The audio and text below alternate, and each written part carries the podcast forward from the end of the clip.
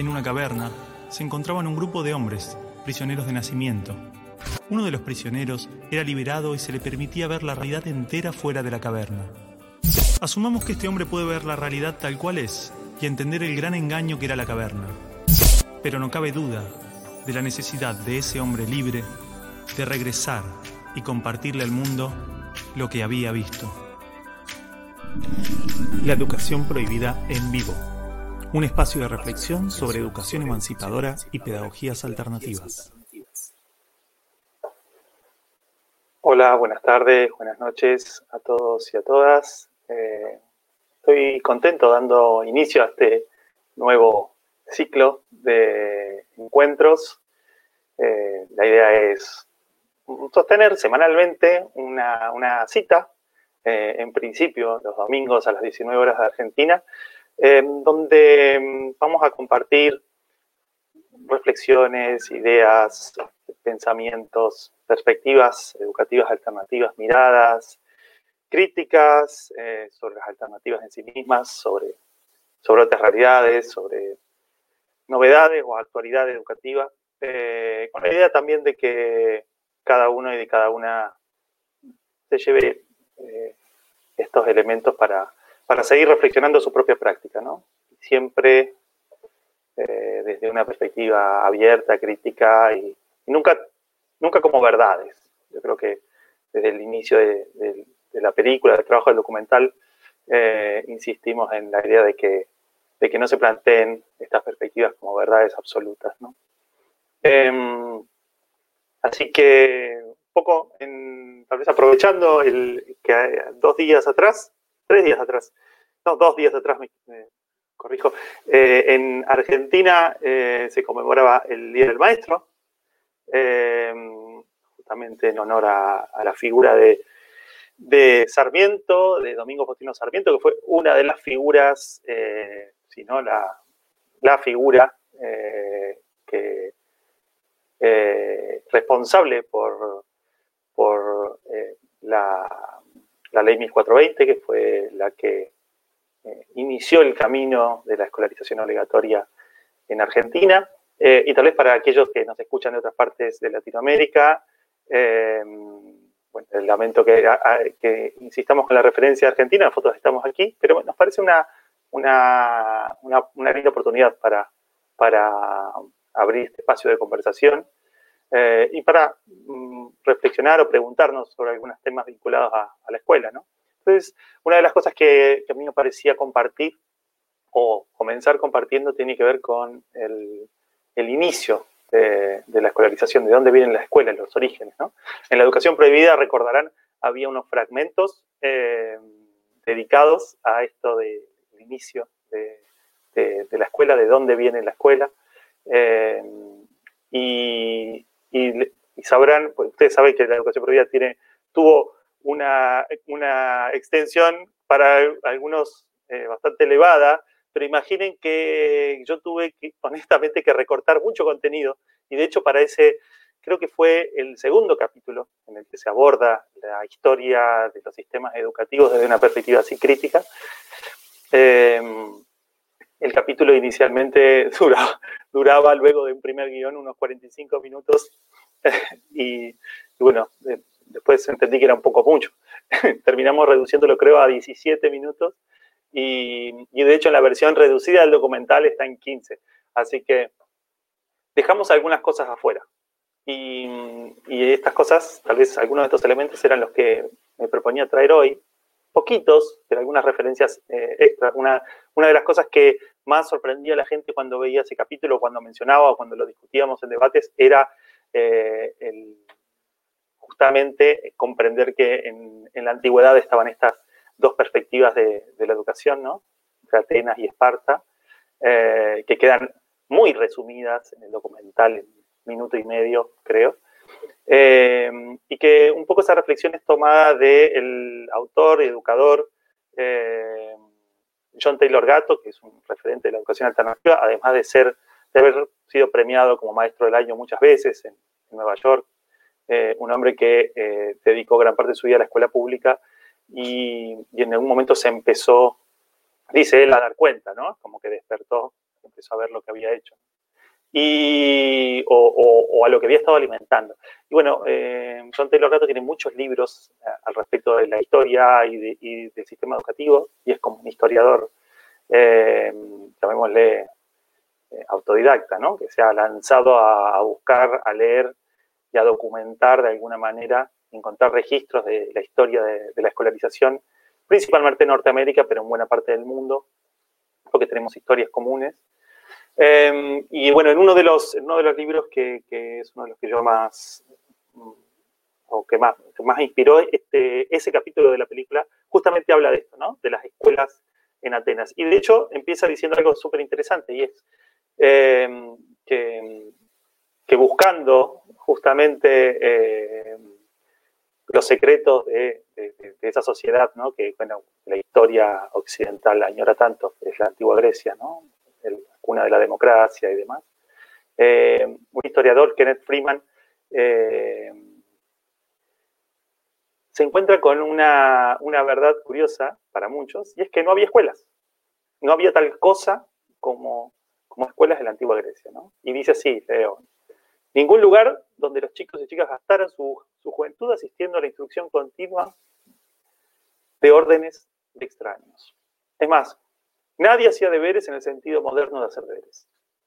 Nadie podía ser citado mediante exámenes estandarizados. Los exámenes que importaban llegaban en la vida, a esforzarse en satisfacer los ideales que imponía la tradición local. La palabra misma, escuela, significaba ocio. Ocio para pensar, para reflexionar. Claro, entonces uno, se pregunta, ¿la escuela esta de Atenas? ¿A qué refiere, no? La, escuela ateniense no había, Platón no tenía una academia, no era una escuela. Sí, claro, pero la manifestación física de la escuela no tenía nada que ver con las escuelas que conocemos o con nuestra interpretación de la escuela. No había aulas, no había timbres, era un lugar para que la gente piense, reflexione de forma abierta, ¿no? Un espacio de conversación. Era casi algo más parecido a un club, a un centro cultural, ¿no? Eh, a un bar incluso, que a lo que nosotros podríamos llamar escuela. Eh, sí, más parecido como un salón abierto, ¿no? Luego estaban los liceos de Aristóteles. Aristóteles introduce la idea de liceo, que era más o menos lo mismo con el adicional de que Aristóteles daba unas clases eh, en la mañana, así como más serias para los expertos o para los, pensadores o los que tenían más tradición de, de, una reflexión seria, y en la tarde algo más amable como para, para la gente común, digamos. ¿no? Pero estas clases eh, eran opcionales. O sea, lo que hacía la escuela era el espacio de encuentro del conocimiento eh, y de encuentro de miradas, de saberes diversos. Y un elemento súper interesante que aparece ahí es que, es que claro, eh, desde esta perspectiva, para los atenienses, la idea de escolarizar a los hombres, es decir, hubiese sido observada como una locura. ¿no? entonces, ¿Por qué? Porque la instrucción, o sea, obligar a alguien a aprender algo, a seguir determinado proceso de pensamiento, de aprendizaje, era eh, principalmente para los esclavos. Entonces, los hombres libres aprendían en realidad por cuenta propia, como en el camino del, auto, del autoconocimiento, del autodescubrimiento, de la autodisciplina. ¿no? Cosa que nos lleva a pensar también eh, si es que en un sistema donde nosotros eh, sostenemos la educación obligatoria, eh, si no seremos nosotros los esclavos. Y cierro con esto que me parece interesante. La palabra pedagogo en el latín eh, refería a una clase especializada de esclavos, encargada de conducir al alumno hacia el maestro. O sea que, de hecho, el pedagogo por sí mismo no era el maestro. Esto es interesante, ¿no? Con el tiempo, al esclavo se le dieron deberes adicionales. Su papel se amplió al del maestro de ejercicios, un proceder inmortalizado en la frase, el maestro crea la instrucción y el esclavo la inculca. El esclavo era el pedagogo. Fíjense qué clave esto para entender la, sociedad moderna, ¿no? Los hombres libres no eran pedagogos. Y, esto también nos pone como de esta perspectiva, también como de, de construyendo o repensando, reviendo la educación prohibida, y es que el problema no era el docente, el docente desde esta perspectiva es eh, un mero reproductor de una estructura que va mucho más allá de él. Eh, que, impone una manera de pensar, una manera, en nuestro caso diríamos de, esto, de reproducir la cultura, el pensamiento. Em, voy a dejarlo ahí, pero me parece interesante como hacer esa observación, porque a partir de ahí em, John Taylor Gatto revisa el resto, eh, el, proceso de, en los que han aparecido escuelas a lo largo de la historia o cosas que podríamos llamar escuela. Y las primeras, las referencias formales de la escolarización eh, que aparecen en la historia de la educación, por ejemplo, Comeños y bueno, otros educadores, ¿no? Eh, desde el siglo XV para acá, en realidad incidían en una, una fracción muy pequeñita de personas. No es que eran eh, acciones que, realmente transformaban eh, o, movían de alguna manera los engranajes sociales, ¿no? De ninguna manera, eran para, para, las élites e incluso no eran los lugares donde surgían los grandes pensadores o los grandes actores sociales o los que movilizaban, eh, ya digo, ¿no? el, crecimiento o, algún tipo de desarrollo, progreso social. Eh, recién la escolarización se impone, como la conocemos, más cerca en la segunda mitad del siglo XVIII y, principalmente en el siglo XIX. Ya llega con leyes y con toda su fuerza en el siglo XIX a diferentes partes del mundo. Otro día podemos desarrollar más esa parte. Quería tocar nada más estos elementos de, la historia antigua, ¿no? Que bueno, después en otro momento vamos a retomar también la otra parte, la de, la de Esparta, ¿no? ¿Qué tipo de educación aparecía ahí? Em, la, idea, la idea hoy era comenzar con esta reflexión eh, y, luego seguir compartiendo con ustedes eh, un espacio para, para hablar de educación y para pensar juntos en función de esto, de un poco de la historia, de las alternativas, de las miradas que, venimos conociendo, en las que nos hemos especializado, pero también eh, mirando la actualidad, mirando lo que está pasando ahora, mirando nuestras condiciones, nuestras características del contexto actual. Entonces, ya no estamos en Atenas, así que podemos saludarles a todos los maestros y maestras argentinas eh, y, por qué no, los educadores de otras partes del mundo y darles la bienvenida diciéndoles feliz día. Periodismo independiente que prioriza a las infancias. A continuación, actualidad y novedades en la columna Alter con Dolores Buriti. Y buenas noches, Dolores, ¿cómo estás? Bienvenida a esta primera edición del espacio, a una especie de columna que, hemos denominado la columna de Alter Edu. Una columna de Atenas. una columna, no de esas columnas. Eh, Dolores es una gran amiga que eh, es periodista, entonces compartimos un poco cierta, cierto estilo, cierto origen de formación similar. Eh, del universo de los medios de comunicación y demás, aunque no exactamente el mismo. Eh, y Dolores dirige, o no sé si dirige, coordina, edita, no sé cuál es la palabra que quieras usar, el blog eh, de educación alternativa Alter. Así es. Buenas noches. Bueno, gracias por la invitación. Estaba muy contenta porque me dijiste que íbamos a hacer radio, pero estamos haciendo televisión, me engañaste. Que no es lo mismo, pero vamos a minimizar, yo, para que te des una idea, recién cuando estaba leyendo no estaba mirando la imagen, entonces estaba haciendo de cuenta que era radio. Podemos minimizar. Eh, la gente nos verá, pero nosotros hacemos de cuenta que es radio. Eh, y no, la invitación es esta, a que, a que, a, que abramos un, espacio para, para sí, hacer de cuenta, ¿no? Que estamos en, en la radio y, poder abordar algunos elementos vinculados a, sí, actualidad, novedad o a o perspectivas que, es importante transmitir o, que nos parece interesante compartir con la gente. Mira, yo les puedo contar, eh, no sé si son las noticias de la semana, pero son las noticias que para mí fueron importantes en, Argentina, por lo menos esta semana. Eh, y a veces vamos a hablar de escuelas, de escuelas convencionales, digamos. Eh, no, no, siempre vamos a hablar de los proyectos que conocemos, eh, pero en general cuando yo hablo de escuela es porque hay alguna relación con lo que está, lo que pasa fuera de la escuela, ¿no? Eh, y en este caso, por ejemplo, el ministro de Educación, que yo prefiero llamarlo ministro de Escolarización, porque me parece que hay, aquí hay que distinguirlo, y en nuestros países la mayoría de los ministros se dedican a la parte escolar, em, anunció que nadie va a repetir de año de grado. Eh, lo llaman algo así como la promoción acompañada, que cada alumno, cada alumna va a promover al año siguiente de forma acompañada.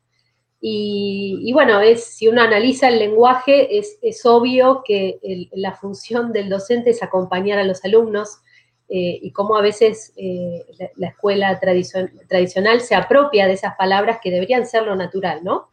Y entonces me puse a hacer una nota sobre la evaluación, así como vos hurgaste en la, historia de la escuela, que también hay, hay bastantes versiones según el país, la cultura, el año en el que empecemos a, indagar a ver cómo, empezó la escuela. Yo me acuerdo de, una, de, de un texto de Philippe Merrier que contaba que en Francia la, idea de la escuela terminó de decantar cuando se veían las bandas de jóvenes y adolescentes, delincuentes, entre comillas, que andaban sueltos por la calle y había que ponerlos en algún lugar. Ya eso se estaba volviendo notorio en, las ciudades de Francia y entonces ahí dijeron, Eureka, vamos a ponerlos en la escuela. Y mm, se me ocurrió investigar con esto de, que también en Argentina se, prohibieron las calificaciones con número, acá se califica del 0 al 10. Eh, se me ocurrió investigar la historia de las notas, porque así como hay una historia de la escuela, en realidad la, historia de las notas es mucho más reciente que la historia de la escuela. Eh, y tampoco hay demasiada información, no te creas hay que, hay que hurgar bastante, hay información en las tesis, en muchas tesis de maestría y de grado, eh, que con otro, otro colega comunicador también hablábamos, cómo a veces se hacen tesis tan interesantes y quedan ahí guardadas en el mundillo académico y no trascienden, ¿no? Y, tampoco se, convierten en conocimiento que sea aplicable después en, las escuelas. Y bueno, la cuestión es que las notas aparecieron cuando, cuando la cosa se fue de las manos y tenía que haber un montón de escuelas y cada vez más gente quería ir a la escuela. Eh, entonces, bueno, era una forma de ordenar y de, hacer que el aprendizaje fuera más, más rápido. Incluso eh, en, algún caso dice que eh, al profesor se le pagaba por cantidad de alumnos, se le dejó de pagar por trabajo, en algunos casos se le pagaba por alumnos. Entonces, ese profesor tenía que asegurarse de que los alumnos eh, pasaran, ¿no? Siguieran, siguieran una especie de, línea de, producción para poder cobrar más. Entonces, bueno, hay varias teorías de, por qué empezaron las universidades, sobre todo. Y, yo ahí en la nota que escribí en Alteredu me pregunto si las calificaciones y las notas son mucho más pertinentes para la facultad, y yo creo que sí. Es una, etapa donde el cerebro humano está no, terminado de desarrollar, pero casi. Entonces tiene mucho más lógico eh, es mucho más lógico el impacto de una nota en, un cerebro más maduro eh, que en un chico de 8 años, por ejemplo, ¿no? Em, así que bueno, esta semana hablé mucho sobre las notas y consulté a escuelas alternativas, a directivos, a docentes, eh, y elegí un poquito de cada cosa. Hablé con el director de una escuela Montessori en Tigre, y, él me decía que en realidad lo que le hacía más ruido, más que, más que las notas, son los exámenes porque los exámenes son una situación que no existe en la vida real, es de lo más artificial de la escuela. Eh, y por supuesto, María Montessori decía que, todo lo que uno tenía que compartir con un chico tenía que preguntarse si lo ayudaba en algo a su desarrollo. Y si nosotros nos preguntamos si un examen le ayuda a alguien en su desarrollo, creo que la respuesta es, casi obvia. Eh, así que él contaba, bueno, cómo hacían informes, que ahora en pandemia, al revés, los informes lo hacen los padres, porque son los que están con los chicos, él me decía, a nosotros nos parece ridículo hacer ningún informe si, no los vemos. Eh, después hablé con colegios privados y me contó que están usando las rúbricas, eh, que es algo que también usaban las escuelas Regio Emilia, yo ya lo había hablado antes, eh, que la rúbrica no es más que anticiparle al alumno, a la alumna, qué es lo que me voy a fijar en el trabajo que entrega, que hace, para que tenga un parámetro de qué es lo que se va a evaluar generar una situación, me parece, de, mayor confianza, ¿no? Mira, no, no, vas a un examen a ciegas eh, para que yo te mate, sino eh, esto es lo que queremos ver y esto es lo que queremos que aprendas y bueno, entonces uno puede anticiparse. En, el, eh, caso, en el caso parecería que las rúbricas, en el caso de tener que o, querer sostener las notas ¿no? y las, las, las, calificaciones numéricas o de cualquier tipo, las rúbricas parecería que son como la herramienta que transmite mayor confianza y honestidad, ¿no? Con respecto a esto, uno de los principales problemas de las notas eh, aparece más que nada en la adolescencia es eh, el, capricho que puede haber detrás de una nota, ¿no? Eh, quiero decir, la, subjetividad oculta y tal vez las rúbricas ayudan a eliminar o a reducir de alguna manera esa subjetividad. Sí, totalmente. me parece que las rúbricas están para quedarse de todo lo que hay porque lo otro, esto de hacer informes pedagógicos, eh, incluso lo que hacen las escuelas experimentales, que, es esto, ¿no? Una evaluación de cada uno de los adultos que está con los chicos en los distintos grupos eh, y las charlas este, con las familias, me parece que lo más fácil de, implementar son las rúbricas.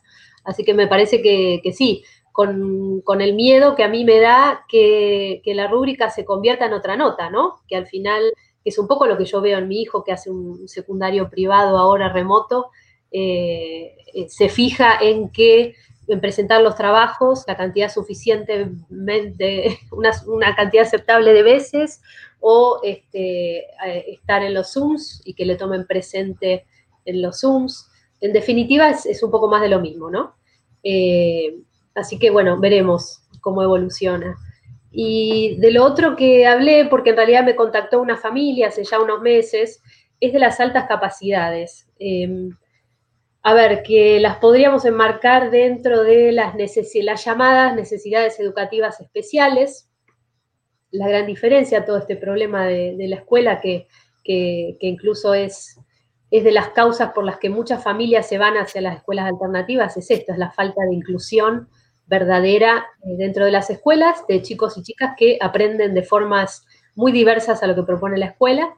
Eh, y bueno, me enteré que se, ahora se usa esta, esta denominación, no sé si es llamarlo diagnóstico, pero es altas capacidades intelectuales, lo que antes se conocía como un niño o una niña superdotada. Eh, y bueno, parece que en varias provincias de Argentina ya hay asociaciones de padres, en el mundo también, por supuesto, en, España es eh, esta Mensa, que es una de las más grandes, que es una de las sedes que se creó después de la, de la Segunda Guerra Mundial.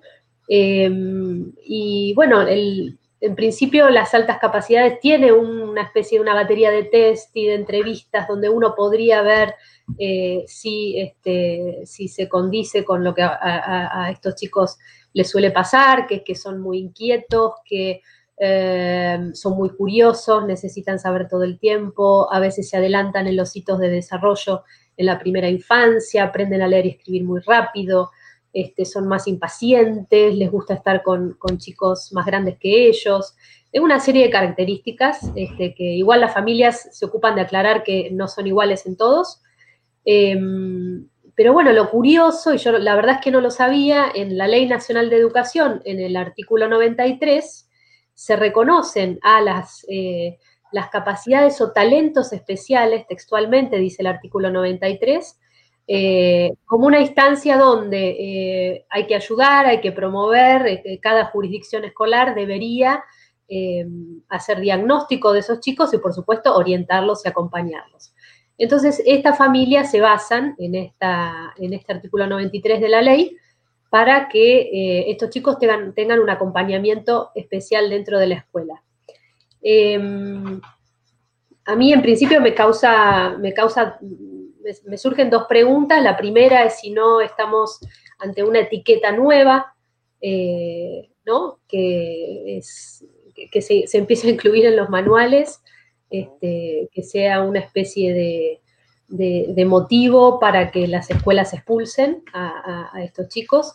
Admiro la, voluntad de estas dos mamás con las que hablé, porque eh, ellas aún viendo que la escuela rechaza a sus hijos tal como son, ellas eh, bien dentro del sistema siguen peleando para que esas escuelas los acepten, para que sus hijos puedan eh, seguir el curso natural de la escolaridad, ¿no? Eh, digamos, yo ni loca tendría esa paciencia y, esa bondad de intentarlo por adentro, ¿no? Pero bueno, este es el caso de las dos familias con las que hablé, no son familias que dijeron, bueno, salgamos a hacer homeschooling, unschooling porque la escuela rechaza la forma en que nuestros hijos aprenden, son dos familias que quieren que el sistema cambie.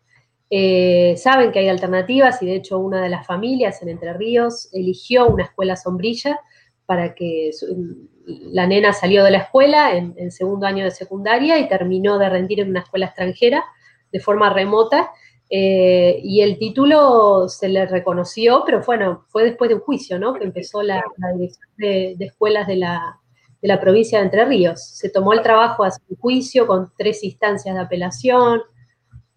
Sí, sí, sí, claro. a, mí yo coincido con esta, esto que decías de eh, el riesgo ¿no? de que esto se convierta en una etiqueta más. Bueno, pero en algún punto también no, se puede, no, se puede, no se puede jugar en el sentido de que el sistema mismo etiqueta ahí negativamente a quienes alcanzan los estándares establecidos, a quienes tienen capacidades de, aprendizaje diferentes, especiales, de conductuales incluso, ¿no? Bueno, ya el DCM y bueno, la, eh, eh, no la psicología, la, eh, la, ¿cómo se dice? Eh, la psiquiatría, ¿no? Ya identifica con, diagnósticos terribles y a veces eh, muy injustos eh, formas de aprendizaje, formas de desarrollo, formas de, personalidad, incluso que podríamos decir, que, etiquetan negativamente a los chicos. Entonces, se entiende que las familias construyan una etiqueta, llamémosle,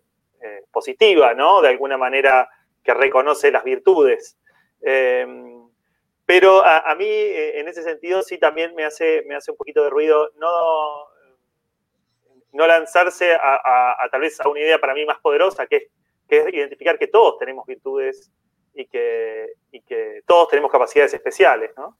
Em, y, ahí es donde me, invito a reflexionar, bueno, altas capacidades en relación a qué, eh, ¿con, qué ¿con qué estamos midiéndolo? Eh, y, me parece que en ese sentido la verdad es que, todos podríamos ser identificados como especiales. ¿no? Eh, ahí las alternativas, bueno, vos y yo lo sabemos, las alternativas tienen un campo de trabajo que en general suele abrazar a la, a la diversidad, ¿no? Eh, y suele estar pensada para la diversidad. Más, más diría yo, me animo a decir que más las escuelas libres que otras, eh, pero, pero en general sí hay una apertura muy grande a comprender la diversidad en las maneras de aprender. Sí, lo cual tampoco significa que a veces en las escuelas alternativas eh, existan las mejores didácticas o, las mejores formas de, acompañar, ¿no? En, eso estamos de acuerdo. Em, lo curioso es que incluso estas familias que tienen, este, tienen este, hijos con este diagnóstico en principio o estas características, eh, de alguna forma están pidiendo que exista un certificado, como en Argentina existe el certificado de discapacidad, eh, que es lo que eh, en, Argentina te habilita, por ejemplo, que un chico con, autismo o con algún trastorno del espectro tenga su maestra integradora, su acompañante dentro del aula, o que se haga una adaptación del programa dentro de la escuela. Eh, eso, es cubierto por la obra social o la, o la prepaga ese acompañante, ¿no? Entonces, lo que me contaban estas familias es que las altas capacidades, al no tener un certificado específico que las acompaña, eh, y son chicos que también necesitarían una adaptación de la currícula, básicamente para ir más rápido o diferente, no siempre más rápido, también es un mito que, eh, ¿no? Por ejemplo, una de las mamás me contaba que las maestras le negaban que su hija tuviera altas capacidades porque no se aprendía las tablas. Eh, entonces no es que un chico supuestamente superdotado con altas capacidades se desempeñe de la misma forma y, velozmente en todas las áreas del conocimiento, entonces hay muchos mitos también. Pero bueno, sin embargo, logrado que el, Consejo Deliberante los apoyara para dar cursos de formación este, a los profesorados de la provincia, en, Santa Cruz, y así que bueno, estaban, estaban en ese, en ese camino. Em, estoy viendo las preguntas. A mí me parece, parece súper interesante este tema porque ah, también, como todos los temas en general en educación y, todas las iniciativas alternativas y los movimientos y las propuestas en el ámbito también de la, de, la búsqueda de impacto político, ¿no? También, ¿no? De incidencia en la política pública, eh, aparece siempre como esta tensión entre garantizar eh, derechos, digamos, a, y, contra privilegios. aparece como esto, ¿no? Entonces a mí, a mí enseguida como que lo, lo primero que me aparece es, claro, es mucho más fácil o tal vez el camino parecería eh, más cercano, eh, tratar de defender eh, las características de, algunos ¿no? de unos pocos, de los que tienen como algunas características especiales, eh, en lugar de pensar un sistema que, que, cobije a todos, que cobije a esta gran diversidad. Eh, y a veces, eh, y a veces, bueno, a veces tenemos que hacernos de esa herramienta, como, como estas madres que, que, sí se han organizado, con estas familias que se han organizado como para defender los derechos de los niños, porque claro, pensar en un sistema que realmente reconozca las diversidades, que valore a todos y a cada uno por lo que son, por lo que pueden, por lo que necesitan, tal vez parece ser una empresa un poco más compleja, ¿no? Sí, y es como vos decís, eh, es un poco la lógica de la escuela, ¿no? El, individualismo. Eh, uno cree que la escuela pública es todavía el territorio de la, equidad, pero en realidad es, eh, si vos ves un poco el comportamiento de las familias, es siempre en defensa propia. Y bueno, digo la escuela pública y digo la escuela privada, ¿no? Es como vos decís, es la defensa del grupúsculo. Eh, siempre voy por lo que necesita mi hijo. Si en, entornos como la escuela democrática, la escuela libre, escuelas donde, donde, digamos, no hay una carrera por los contenidos o para asegurar que todos aprendan lo mismo al mismo tiempo, eh, esto no es necesario, se desarma toda esta lógica de yo defiendo la necesidad de mi propio hijo, eh, que igual también se ve en las escuelas alternativas, ¿no? Esto de, de, sentirse uno cliente ¿no? de, una organización, aunque sea pequeña, aunque tenga este, cuatro, cuatro educadores y, diez familias. Eh, eso se ve mucho también, esa, relación de, cliente. Em, y acá preguntan qué es una escuela sombrilla. Yo, daba por sentado que todo el mundo sabía, pero bueno, son escuelas eh, extranjeras a ver, eh, no son, digamos, no se habla demasiado de esto, pero hay eh, familias que eligen aprender un currículum de escuelas extranjeras y son escuelas que tienen el apostillado de la Haya, o sea que están reconocidas por el Ministerio de Educación Nacional, entonces pueden cursar por fuera del, sistema escolar y tener un título. Podríamos, podríamos definirlos como que son una especie de hackeo, digamos, del sistema educativo que internacionalmente ayuda digamos, a acercarse a, esto, a, certificaciones oficiales, así no sean entregadas por, nuestro país, pero que justamente por acuerdos internacionales y demás sí pueden llegar a tener eh, reconocimiento formal aquí después de esto, después de mucho eh, proceso legal, ¿no? O no, hay en algunos casos en el que ha entrado así como, como eh, sencillamente, sin, sin mucho esfuerzo, pero bueno, en este caso vos comentabas que sí, ellos habían tenido un tránsito eh, largo, digamos, para que les reconozcan esos certificados. Sí, en realidad ella, el problema, me contaba que el problema no del, juicio, todo, toda la parte judicial de la provincia de Entre Ríos no fue porque no les reconocían el título, en esto no tuvieron problema, sino porque el, insistían con que ella tenía que estar con su grupo de pares. Esa era textualmente el, este, en, el texto judicial eh, que era una nena que tenía 16 años y no, no tenía que estar dentro de la escuela, que era salud mental, ese era el lugar adecuado para ella, aunque estuviera demostrado que ella estaba mal, que no quería ir a la escuela. Eh, y eso cambió completamente, cuando entró a la universidad cambió, según me contaba la mamá. Sí, eh, yo, yo, lo, que, lo, que puedo, lo que sé de esto, tengo una de las personas que entrevisté para la educación prohibida, el Netflix de, Barcelona, que le mandamos un saludo también, que a veces, a veces nos escucha y nos sigue, em, tuvo una experiencia que, que, en ese momento era catalogada como, como de superdotada, ¿no? Eh, y que la llevó a avanzar procesos eh, de manera como mucho más rápida y hasta terminar según recuerdo, la, universidad a la edad de los 15, 16 años. Y, bueno, y hacer varias carreras, eh, una historia propia de, de, este tipo de, este tipo de, experiencias, ¿no? Y, lo que ella me contaba muchos años después, digamos, eh, ahora profesional de acompañamiento de niños y niñas y demás, eh, que era como su, su, su profesión actual, es que que si bien no eh, eh, eh, entendía lo frustrante, lo difícil, la, complejidad que le ofrecía el sistema educativo formal y que no lo abrazaba, sí hubiera añorado el encuentro con pares. Y ahí me parece que hay una cosa súper interesante y es que asociamos que la escuela de por sí ya garantiza el mejor encuentro posible con pares. Eh, y tal vez, tal vez podemos pensar otras formas de encuentro con pares, que no sean las, que propone la escuela. Sí, sí, de hecho, eh, cuando, cuando se le endilga a la escuela todos sus problemas, enseguida suele reaccionar diciendo, pero es irreemplazable como espacio social. Eh, y la verdad es que también es reemplazable tanto para lo cognitivo como para lo, lo social, porque eh, no, hay, más que recordar la, escolarización de cada, cada, uno de nosotros para saber que en realidad la, socialización era las apuradas, en el recreo, forzada, eh, ¿no? Eso no quiere decir que no nos hayamos quedado con amigos de la escuela, pero por ahora es el único lugar donde los chicos y las chicas pasan más tiempo, es casi uno de los únicos lugares. Bueno, eh, muchas gracias ahí, Dolores, por compartirnos. La, gente puede leer de estos dos, eh, justamente estos dos artículos sobre estos temas en tu blog, ¿no es así? En alteredu.com.ar.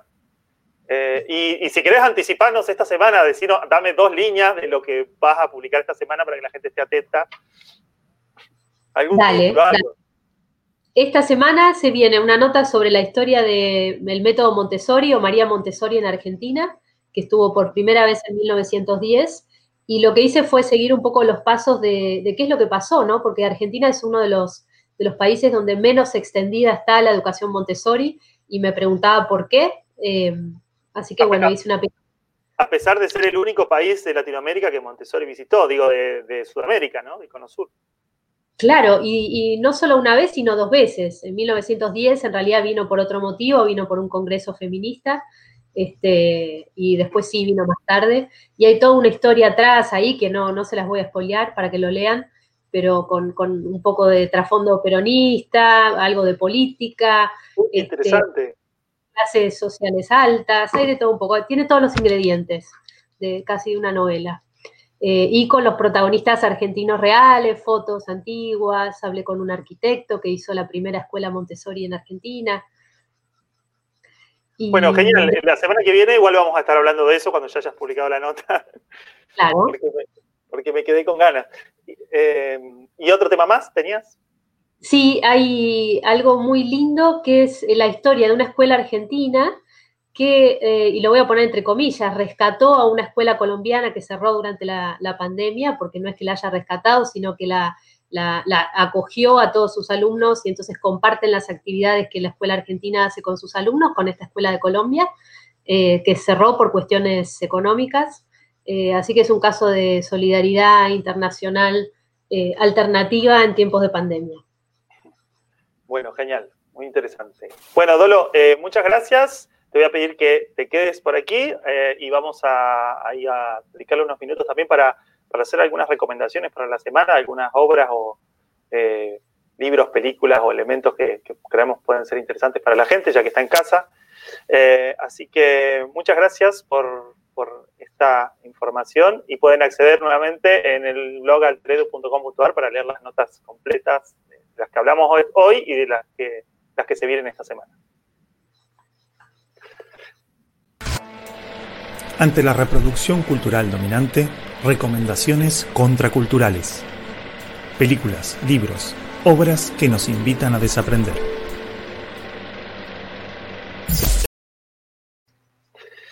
Bueno, y seguimos un poquito más. Eh, la idea de aquí es compartir algunas piezas, algunos recursos, obras eh, de diferentes expresiones artísticas o no, eh, que nos parezcan interesantes para esta semana. Y también la invité a Dolores a que si tiene alguna propuesta o algo que, has estado leyendo, que, bueno, contame a ver vos qué, te interesa compartir.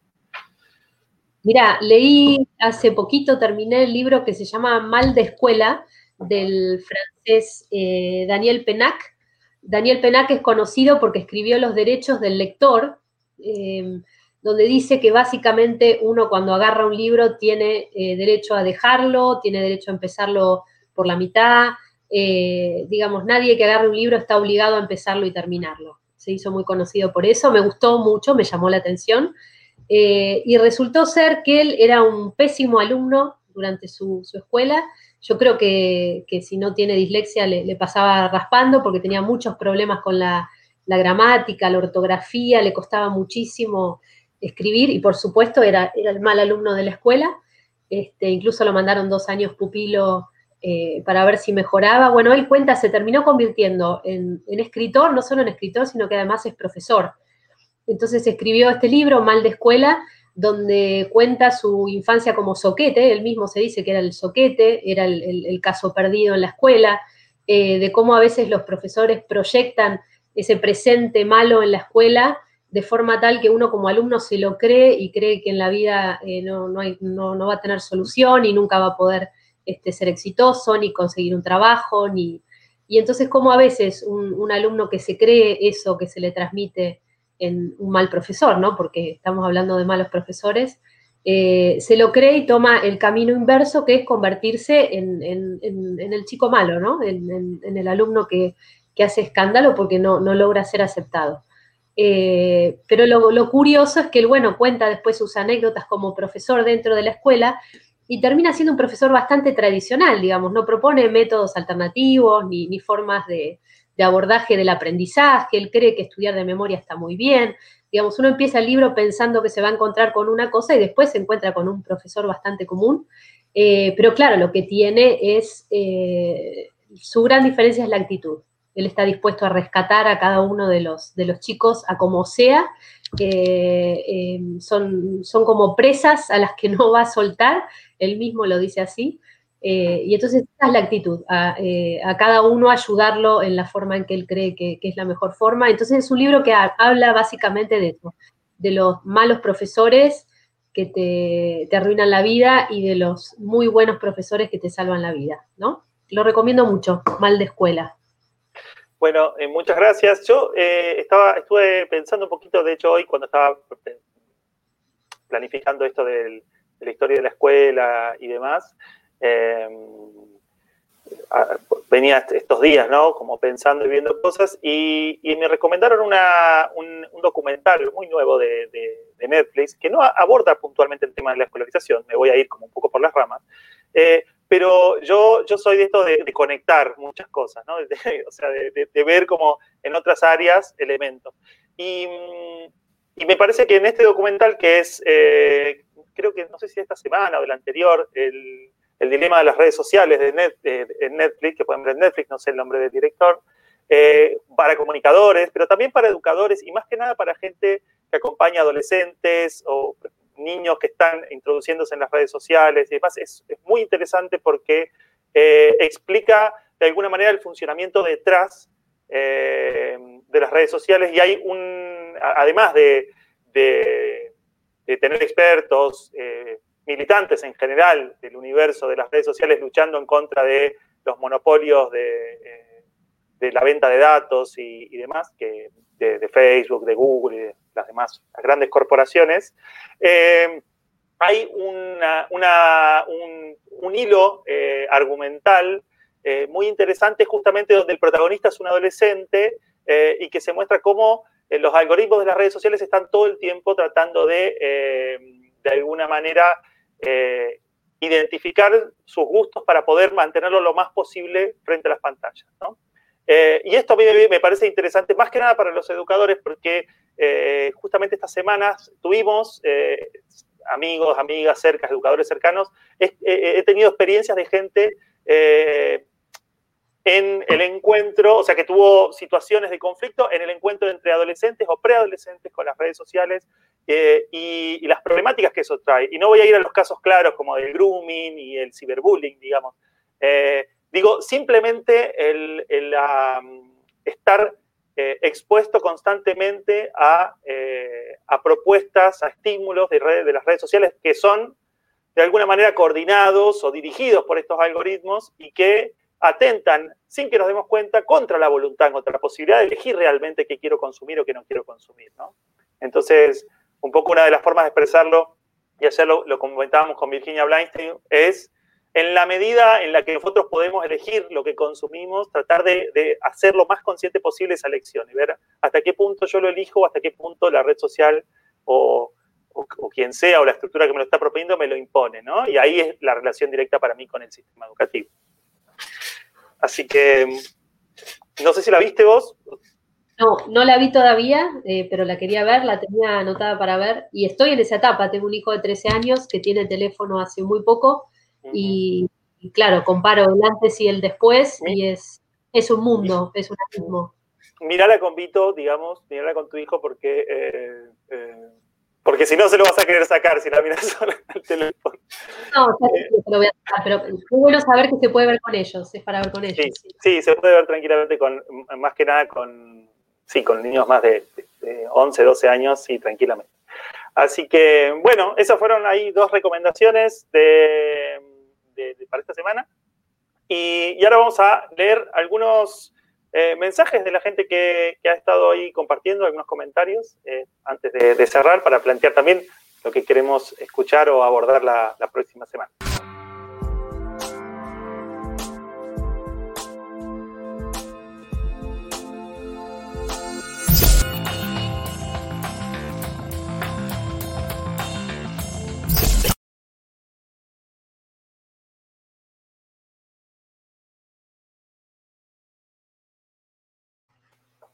Bueno, aquí eh, seguimos, eh, estamos viendo algunos comentarios. Eh, ya hay, gente con respecto a esto último, creo que es.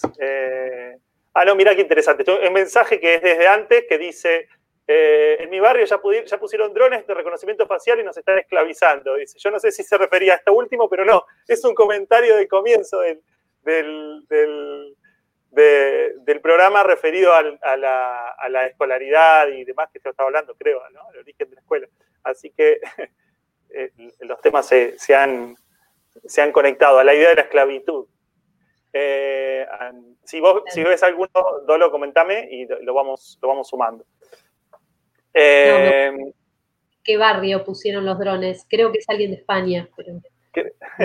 sí. Eh, ¿Podrán repetir el título del autor? Eh, mal de escuela, gracias. Sí, es eh, Santiago, es Daniel Penac, con doble N. Daniel Penac. También búscalo por los derechos del lector, lo vas a encontrar fácil, es francés. Rosalba dice, qué bueno, yo estoy en Colombia y me preocupa cómo se está manejando acá el tema de la educación virtual, sobre todo en las escuelas y colegios públicos. Eh, sí, tal vez algún día podemos hacer como un resumen, ¿no? De, cómo se ha manejado en diferentes partes eh, del mundo este tema del retorno a las escuelas, porque no en todos los lugares es igual. De hecho, ayer hablaba con gente de, Uruguay, con amigos y amigas de la red de Uruguay, eh, y allí eh, las escuelas están funcionando uno o dos días a la semana ya hace, un tiempo. ¿Vos has hecho algún artículo sobre, sobre este tema? Sí, hay un, eh, en la página Alteredu, alguien pregunta cómo es la página, mi página, alteredu.com.ar, hay una lupa y con esa lupa pueden buscar con palabras clave lo que quieran. Si les interesa la educación Montessori, ponen Montessori. Eh, la nota sobre Montessori en Argentina no está escrita todavía, ahí alguien pregunta. Em, y escribí una nota que se llama ¿Cómo acompañan las escuelas alternativas en pandemia? Pero ahí habla exclusivamente de cómo se manejan virtualmente las escuelas alternativas, que en general es con propuestas lúdicas. Eh, pongo ahí también que en muchos países lo que se replica es el recreo en vez de la clase. Se mandan los trabajos por escrito y lo que se hace en Zoom y en, y en encuentros virtuales son más bien los recreos y los encuentros sociales. Eh, eso, eso yo lo celebraría, eh, me, saca una sonrisa esa, esa, noticia, la verdad. Eh, Enrique dice, siempre estamos presos de las categorías mentales. Ah, este era cuando estábamos hablando de, las etiquetas.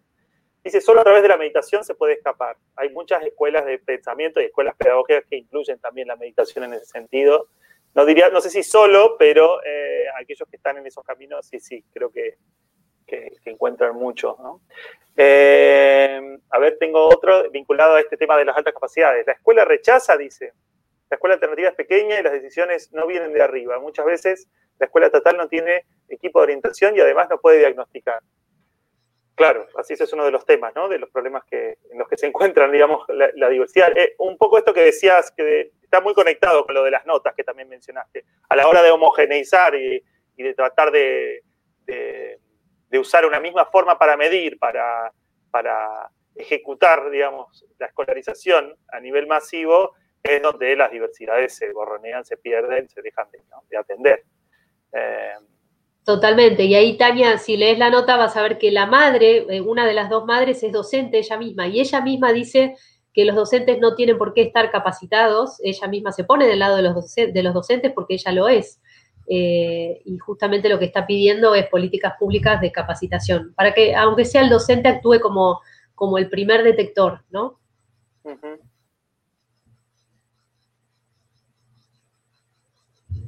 Bueno, acá otro dice, aquí en España comenzaron las clases, hay contagio, pero siguen adelante. Es una cosa de locos. Dice Diego, ah, le mandamos un abrazo grande a Diego, un amigo. Diego el. Eh, Diego el titiritero, así es, el titiritero y padre Anne Schooler. Eh, bueno, gracias, gracias Diego. Em, bueno, y es un poco, ahí, esas son las preguntas. Si nos quieren dejar preguntas eh, o temas o que les interese para abordar la semana que viene, bienvenidos. Eh, la idea es, justamente esto, es como tener un, espacio como para resumir tanto las semanas entre las cosas que venimos pensando, que venimos abordando, eh, que en el caso de Dolores está publicando en su, en su blog. Eh, y en general durante la semana yo, yo intento sostener, con un, no con este mismo formato, pero alguna entrevista, alguna intercambio así como más extendido con, educadores o educadoras o, referentes o personas que nos parezca que tienen una idea interesante para compartir, así que estén atentos. Esas en general no tienen un día fijo porque eh, depende mucho de las agendas de diferentes personas. Eh, pero bueno, eh, esta semana estuvimos con Malala el, lunes pasado, también que ex compañera de, Tierra Fértil junto con Dolores, fundaron juntas. Y eh, con Virginia, eh, el día de ayer también conversando sobre, sobre juego que estaba ella desde Colombia. Así que esta semana seguramente eh, tendríamos alguna otra entrevista o conversación. Dice Tania también, un tema interesante para mí sería la evaluación en tiempos de pandemia. Podemos, podemos ahí empezar a, pensar ahí un, un programita dedicado a esto. Bueno, eh, Dolores, ¿qué tal? ¿Cómo, cómo te sentiste? bien, súper bien. Un poco nerviosa, pero bien. Feliz de estar con vos. Sos una de las personas de las que más aprendí, aunque te llevo 15 años, pero te agradezco muchísimo, así que estoy feliz de estar juntos en este, en este espacio. Eh, y además una de las pocas personas con las que tengo una sincronía que hablamos de algo o leemos algo y, yo ya sé qué es lo que me vas a preguntar, ya sé qué es lo que vas a decir, eh, así que eh, estoy feliz y no, me pasa con muchas personas, me pasa con Virginia, me pasa con Malala, eh, que estamos así en, el, en, el, mismo, en la misma sincronía, ¿no? Muchas veces. Así que feliz.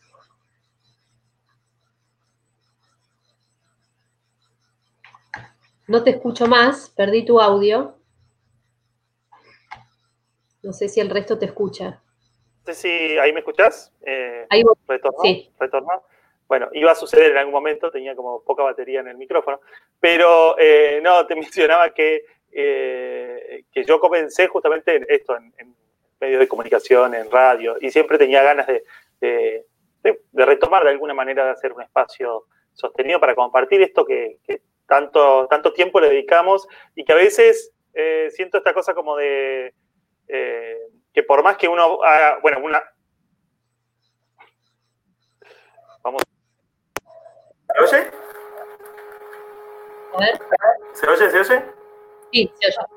Bien, vamos a cambiar el audio de menor calidad, pero se va a ir igual. No, que, que, que que por más que nos dediquemos a esto, a veces no hay tantos espacios para compartirlo y no hay, no hay tantas formas fáciles de que llegue la gente. Digamos. Parecería que, que, hoy es muy fácil, pero, pero eh, toma tiempo organizarlo y, ordenar ese trabajo, ¿no? Y por eso me parece súper importante espacios de divulgación eh, para el trabajo que haces vos en el blog o para el que hacemos nosotros, eh, tanto en Proyecto C como en, en esta continua formación de investigación que, yo vengo haciendo hace unos 10 años en educación alternativa y bueno, y vos también. Así que me parece que en la medida en la que podamos tener espacios para compartir eso que uno va aprendiendo, eh, es una, bueno, una, linda forma ¿no? de, aprovechar este, estos tiempos. Eh, voy a compartir dos comentarios más. Eh, Cintia dice, sería muy interesante el tema de los padres de familia como acompañantes actuales educativos. Si es necesario capacitarnos, abrir espacios para ellos. Eh, sí, en, algunos, en algunos encuentros que yo hice en vivo hace unos dos o tres meses, hablamos bastante de este tema, pero, pero es un tema que, vital y que va a seguir va a seguir siendo, ¿no? Así que, de hecho, creo que Dolores también hizo una recopilación de formaciones para, para familias o para personas que quieren estar atentas a eso. Y eh, bueno, ahí, ahí, siguen mencionando, había unos comentarios también sobre este tema. Eh, así que, bueno, en principio creo que eso vamos a aprovechar, vamos a usar la señal de, que el micrófono se me, se me agotó para, para, darle un cierre. Eh, gracias, Dolores, nuevamente por, tu tiempo. Y, gracias a, todos los que están del otro lado, que nos han seguido pueden ver eh, o pueden recomendar esto para verlo en YouTube, va a quedar en Facebook también colgado eh, y lo vamos a ir como de a poquito guardando eh, como, como, podcast en Spotify. si buscan la educación prohibida lo van a encontrar.